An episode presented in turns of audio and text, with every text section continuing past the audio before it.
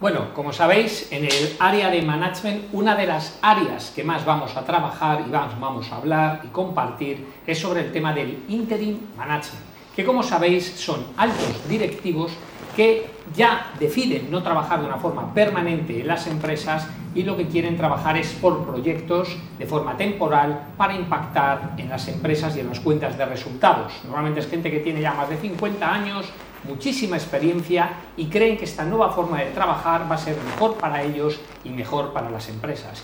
Y qué mejor ejemplo para contar lo que es el Interim Manager de contar con uno de los mejores españoles con una experiencia internacional en Interim Management. Buenas, Alfredo. ¿Qué tal? ¿Qué tal, José Luis? ¿Qué tal estás? Gracias por invitarme. Alfredo es ingeniero de telecomunicaciones, es una de las personas que yo personalmente he conocido que más me ha impactado, tiene una experiencia española e internacional absolutamente increíble, mezclando temas siempre de negocio, tecnología e innovación. Ya veremos todos los grandes proyectos que ha hecho y lo primero que quiero que nos cuente es por qué decidió cambiarse al tema del interim, cuándo decidió y cómo surgió esta idea. Bueno, pues eh, yo, pues como cualquier ingeniero recién graduado, primero comencé en una gran multinacional, con eso me tuve la oportunidad de cumplir, pues hombre, un sueño de, estudiante que era trabajar en un proyecto de investigación y de innovación en los Estados Unidos. Y lo bueno de trabajar en una multinacional es que aprendes mucho de tecnología y aprendes de procesos. Pero según vas avanzando, y creo que se ha comentado esto hace unos momentos, eh, según vas avanzando en tu carrera profesional, comienzas como ingeniero, después entras en temas de project management, de product management, eh, ya vas evolucionando a áreas de desarrollo de negocio, de ventas, e incluso de dirección general, como fue mi caso en varios países en el este de Europa y, después en Latinoamérica y en el Oriente Medio, te das cuenta de que ese tipo de compañías, como bien habéis comentado antes, se han quedado obsoletas en su manera de gestión. Y yo soy profundamente un apasionado eh, de la tecnología. A mí la tecnología me fascina. Y yo siempre quiero trabajar en empresas que estén en la punta de lanza de las nuevas tecnologías, tecnologías disruptivas, eh, no ya mainstream, lo que va a ser, digamos, mainstream dentro de 5, dentro de 10 años. Y me di cuenta de que ese mundo no es el mundo de la gran empresa multinacional. Entonces, a partir del 2013 hice una cosa, que fue apalancarme en mi red de contactos personales y empezar a trabajar como interim manager en startups que buscaban de personas con unas cualificaciones determinadas, con unos skill sets y competencias determinadas para ayudarles a escalar tanto en cifra de negocios como en posición geográfica eh, o en, en, footprint, si quieres llamarlo así, ¿no? Yo mi, mi, experiencia previa pues había pasado por miles de países. He vivido desde los Estados Unidos, Irlanda, Rumanía, Turquía, donde quieras, Oriente Medio, en Arabia Saudí, en Dubái, etc. Y decidí dar el salto. Y, una de las cosas que, que, más me llama la atención y que enlaza un poco con lo que habéis comentado antes es que esta nueva generación de compañías, sobre todo las startups que están muy ligadas a la tecnología, habéis mencionado Tesla y otras, ¿no? Tienen una estructura organizativa que es muy plana. Eh, yo como interim eh, trabajo en estas compañías y, y soy un report del equipo ejecutivo, del CEO en concreto. Yo tengo, todos los lunes tengo un sync up con el CEO 45 minutos, no necesitamos más, para ponernos al día y trabajar y avanzar en las estrategias que estamos desarrollando. Pero de manera informal trabajo con diferentes grupos de trabajo de la empresa. Y aquí nadie se pone a mirar ni cuál es el título, ni cuál es tu lugar en el escalafón. Yo he estado trabajando la semana pasada con meteorólogos en un tema de análisis de patrones de viento en un lugar de España. Y esta semana estoy trabajando con la gente de tecnología en un tema que está más relacionado con cuestiones de propagación de ondas en unos entornos determinados. Entonces, lo bueno de trabajar en Interim primero es que a mí me permite eh, trabajar en lo que más me gusta y en empresas que tienen ese ADN que a mí me gusta. Oye, has hecho más proyectos súper interesantes porque, y prefiero más que lo cuentes tú, el tema de la de las placas digitales en Arabia Saudí y el tema de vía Zeppelins o globos aerostáticos, proporcionar Internet. Cuenta. Sí, bueno, ¿cómo lo hiciste? Eh, hay un primer caso que es em, una compañía americana, que de hecho podéis buscarla en Internet, es la única que a día de hoy fabrica, distribuye y vende matrículas de coche digitales. Imagínate pues un, Kindle o como un iPad que fuera la matrícula de tu coche, con el mismo factor de forma que una matrícula, el mismo tamaño, pero que además es un, eh, digamos, dispositivo que está conectado, es un dispositivo telemático. Tiene GPS, tiene acelerómetro, giróscopo, tiene Bluetooth, tiene 4G, 5G, con lo cual consigues que cualquier coche se, se, comporte como un coche conectado, aunque sea un coche de hace 20 años. Le pones esta matrícula, es un coche conectado. ¿Qué significa eso? Pues significa que para un gobierno, como fue el caso de, eh, los Emiratos Árabes Unidos, eh, tú tienes un control, tienes un Big Data asociado a los vehículos y al movimiento de vehículos. Sabes cuánto se ocupan las carreteras, los patrones de tráfico, sabes si la gente va más rápido o menos rápido. Eh, puedes, eh, hicimos de hecho eh, como parte del proyecto un análisis de quitar todos las, lo que llaman los tollway plazas, todos los puntos de peaje y hacer un peaje en base a posicionamiento GPS, hacer un geofence. Cuando tú entras en un punto determinado de una carretera, se te cobra y punto. Entonces, esto para un gobierno es eh, crucial, porque te permite, desde el punto de vista de, seguridad vial, desde el punto de vista de dimensionamiento de tráfico, desde el punto de vista también de seguridad física, porque puedes seguir el rastro de personas que tú sabes que pueden ser potenciales delincuentes y sabes por dónde se mueven. Es brutal. Entonces, en este caso, lo que yo hice es una compañía que en Estados Unidos tiene un producto para el consumidor, que básicamente es lo que allí llaman el vanity plate, a través de una aplicación tú puedes cambiar cuatro cosas en tu matrícula, logos, eh, texto, etc. Desarrollamos un producto muy diferente para un Estado, para el gobierno de un Estado, de manera que ese gobierno decidiera implantarlo en todos los vehículos. Esa es una de las, eh, como te digo, tecnologías súper disruptivas e innovadoras. Me comentaba sobre el tema de las aeronaves estratosféricas. Eh, hace poco también han salido algunas noticias aquí en España.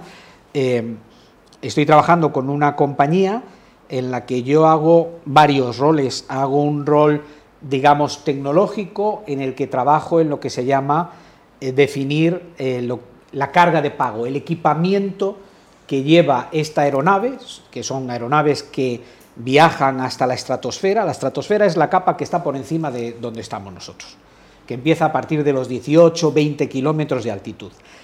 En esa zona no hay ni... La climatología está toda por debajo y todo el tránsito aéreo, las aeronaves comerciales, las aeronaves militares, todas están por debajo. Es, decir, estás hablando de pseudosatélites. Son estacionarios, pero en lugar de estar como los satélites estacionarios a 36.000 kilómetros de distancia de la Tierra, estás a 20. Con lo cual, todo el tipo de servicios que das tienen un nivel de resolución y de granularidad brutal. Eh, fotografías, pues tienes una resolución de centímetros. Eh, telecomunicaciones. Y una de las razones por las que trabajo en esta compañía, eh, tengo la fortuna de como interim poder elegir en qué trabajo para poder disfrutarlo. Es lo que me motiva todos los días y lo que me saca de la cama a las 6 de la mañana. Y es que en la compañía, y esto es lo que distingue las empresas del siglo XXI que mencionabais vosotros de las del siglo XX, es que sus directivos son gente que tienen un propósito que va mucho más allá de ellos. Es un propósito que va en pos de mejorar la sociedad y proteger el planeta. Y una de las cosas que tenemos como mantra en nuestra compañía es que mencionabais antes los problemas energéticos que podemos sufrir en los próximos meses, en Alemania, etc. En el primer mundo damos por sentado que la energía está. El agua potable está, pero eso no ocurre en la mitad de los países de África o en algunos países en el sudeste asiático. Y hoy Internet es otro derecho humano el Internet es otra necesidad básica de las personas para poder avanzar. para poder formar parte no solamente de la economía digital, para tener acceso a la educación, para tener acceso a la salud. Entonces, esta compañía, una de las cosas que a mí me fascina de su CEO es, es que es un tío con esas miras, con ese propósito. Y está determinado a que tenga éxito sí o sí, que es lo mismo que ha hecho Elon Musk con el coche eléctrico. Y luego por tratar un, tema que yo tengo el honor de trabajar contigo en proyectos de interim, que lo hemos hablado muchas veces, es la diferencia que hay, y no se puede generalizar, pero sí que pasa más que en otros países, de algún empresario que trata de contratar nuestros servicios de interim versus los empresarios, por ejemplo, de Estados Unidos o Arabia Saudí o Dubái. Acuérdate, muchas veces aquí lo que te preguntan es cuál es el precio por hora o por día y entras en ese tipo de discusión cuando, acuérdate, en Estados Unidos o aquella conversación que tuvimos con Arabia Saudí, o sea, lo que le importaba era lo que les íbamos a impactar el, el, negocio. Correcto. ¿Cómo es tu experiencia con, esto? Bueno, mi experiencia es, vamos a ver, yo mm, soy profundamente español y abandero la marca España y lo hago en todos los países en los que, que son muchos en los que he trabajado. Em, en España somos muy innovadores en muchas cosas. Mira, en energías renovables somos de los primeros. Eh, trasplantes, llevamos 30, 40 años siendo los primeros en el mundo. Pero hay otros eh, procesos y otros modelos de, de management que nos cuesta más asumir. Comentabais antes el tema del teletrabajo y tal. Eh, España tenemos una cultura muy presencial. Hay que estar en la oficina y que te vean. La pandemia ha sido la que ha obligado a romper esa cultura y todo el mundo se ha dado cuenta de, caramba, se puede trabajar desde casa y trabajar también desde la oficina parcialmente y dar los mismos resultados. Y ojo, algo que seguramente no sé si conocerán nuestros espectadores, pero habéis hablado de Alemania, que como bien decía Julián, el primer mundo. En el primer mundo tienes menos del 15% de los ciudadanos tienen acceso a Internet de banda ancha vía fibra óptica.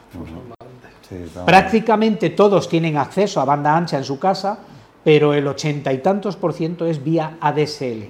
España podía ser perfectamente la California de Europa, porque en España la penetración de la, fibra óptica es brutal, está por encima del 78%.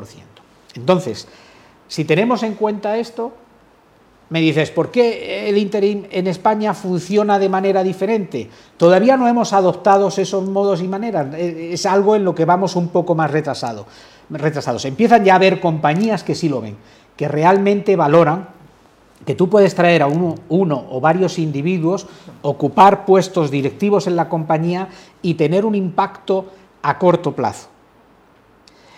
¿Qué ocurre? Muchas veces es el propio management de la compañía el que no quiere ver eso, porque hay muchos altos directivos en empresas que no están proporcionando el impacto requerido, deseado, y siempre tienen ese paraguas de la crisis económica o cualquier otra cuestión en la que poder, digamos, eh, justificar la falta de, eh, del desempeño o, de, o del performance, ¿no?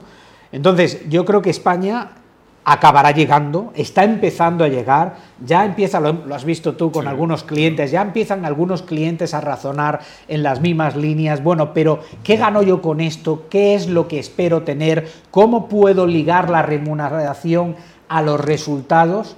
Y no tanto mirar cuál es el coste del individuo, que por cierto, eh, muchas veces las compañías no miran sus costes internos porque no es el salario del individuo, es el salario más los costes de seguridad social, más los costes asociados de espacios de oficina, de equipamientos, etcétera, etcétera.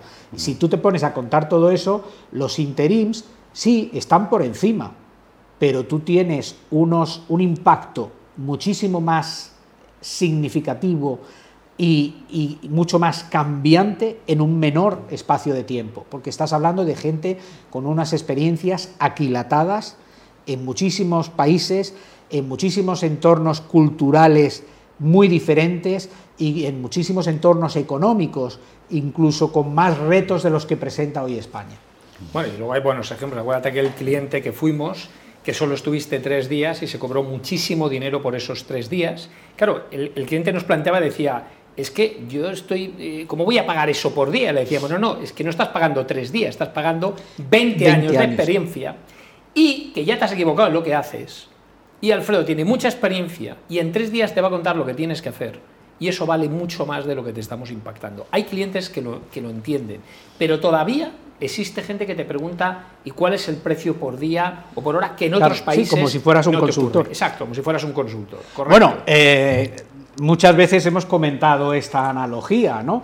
Imagínate que eres un equipo de la primera división de la Liga Española, que estás en puestos de descenso, a cuatro jornadas de salvarte o descenderte. Mm, tú no te puedes permitir contratar, no por un año, ni mucho menos por varios años, a un Cristiano Ronaldo, a un Messi. Pero si lo pudieras contratar para esos cuatro partidos, si este tipo te asegurara que tú permaneces en la primera división y por tanto tienes acceso a todos los beneficios e ingresos asociados a eso, ¿lo pagarías?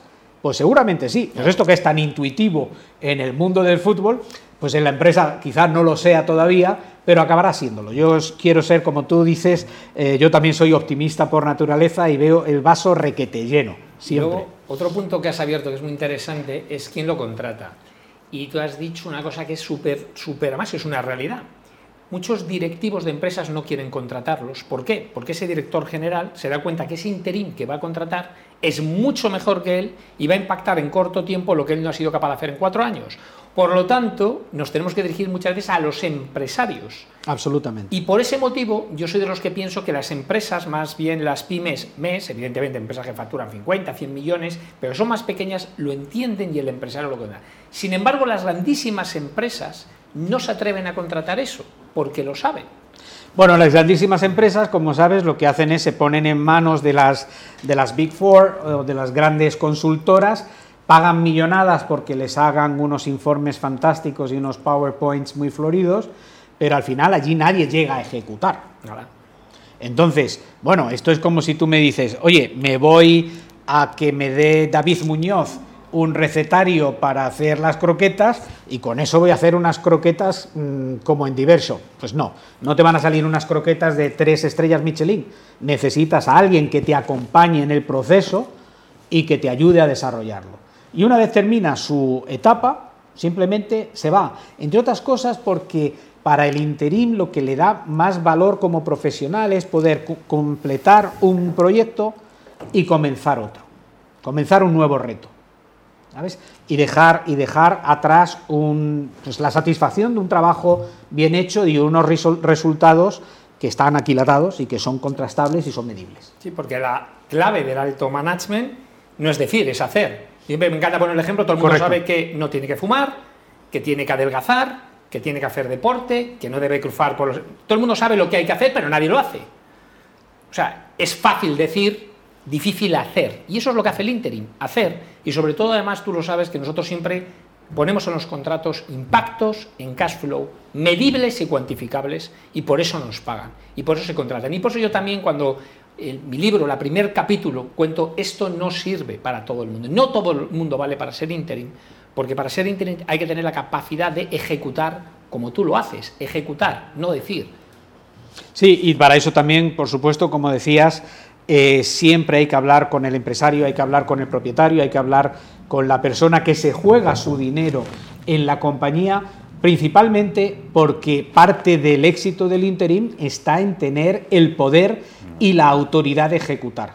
Si no, en muchos casos, y yo lo he vivido personalmente, te vas a encontrar eh, muchísimas agendas personales de otros directivos que se ven amenazados o que simplemente ven eh, su, su, labor puesta en entredicho y que te ponen palos en las ruedas. Entonces, eh, hay que tener la posibilidad de no solamente tratar con el, con el propietario o con el primer gestor, sino también de poder ejecutar la ejecución, al fin y al cabo, es, es la seña de identidad del interim.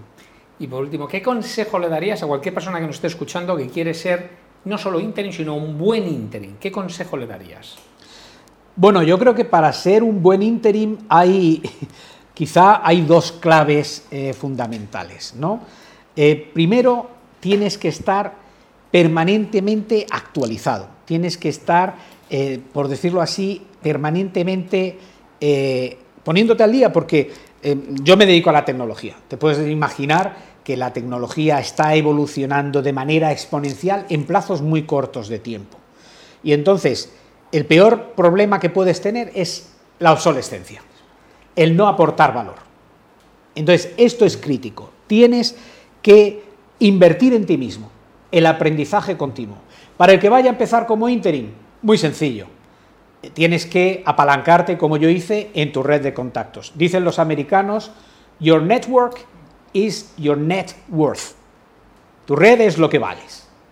Entonces, eso es lo que te va a permitir dar el salto, porque vas a tener un sponsorship, si quieres, y luego tienes que estar permanentemente aprendiendo y número dos, tener una gran adaptabilidad, que esto sale a colación de la conversación que teníais antes. yo, eh, hablabais de las empresas del siglo pasado. En los 70 y en los 80, pues te hacían hasta test de inteligencia para entrar en una compañía. ¿De acuerdo? Luego en los 90 llega Goldman, la inteligencia emocional, y oye, parece que además del IQ hay un EQ, el Emotional Quotient, ¿no? Y ahora lo que se mide es la adaptabilidad. Hablabais antes eh, de los entornos tan cambiantes, tan, tan, tan retadores, eh, lo que en los 80 o 90 se llamaban buca, que ahora se llaman bunny, me da igual. Al fin y a la postre, de lo que se trata es de que tú estés preparado para trabajar en entornos muy complejos y muy cambiantes. Eso es lo que yo le recomendaría a un, a un eh, interim, a un aspirante a interim.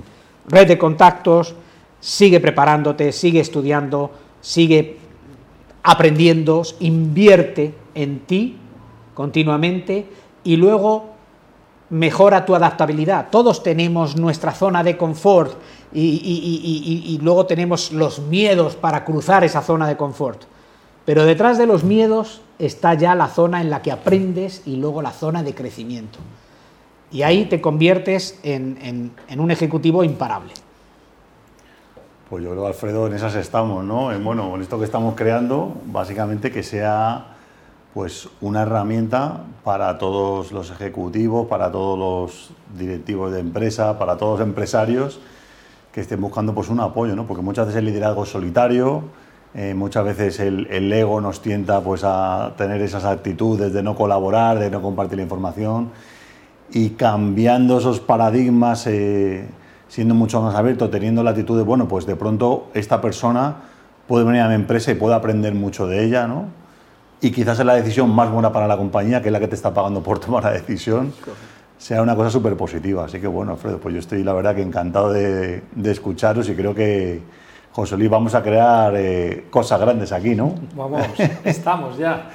bueno, pues como habéis visto, el, el interim management no es una teoría, es una realidad. Aquí habéis visto uno de los interim españoles más reconocidos, además internacionalmente, una, una persona que tiene muchísima experiencia, tenía un, cargo de vicepresidente a nivel europeo, un cargo muy bueno, y decidió arriesgar, pero invirtiendo en el mismo para trabajar por proyectos impactando la cuenta de resultados. Hablaremos mucho sobre este concepto en el interim qué características tiene que tener un directivo para ser interim, qué tipo de empresas hay, cómo relacionarse, precios, vamos a hablar muchísimo sobre este, que sin duda es un área apasionante. Así que nada, encantado de estar en esta primera edición, este primer programa de management, que estaremos todos los jueves con vosotros en Tinku Televisión y traeremos muchísimos eh, ejemplos y os contaremos muchísimas píldoras de cosas y todos aprenderemos mucho.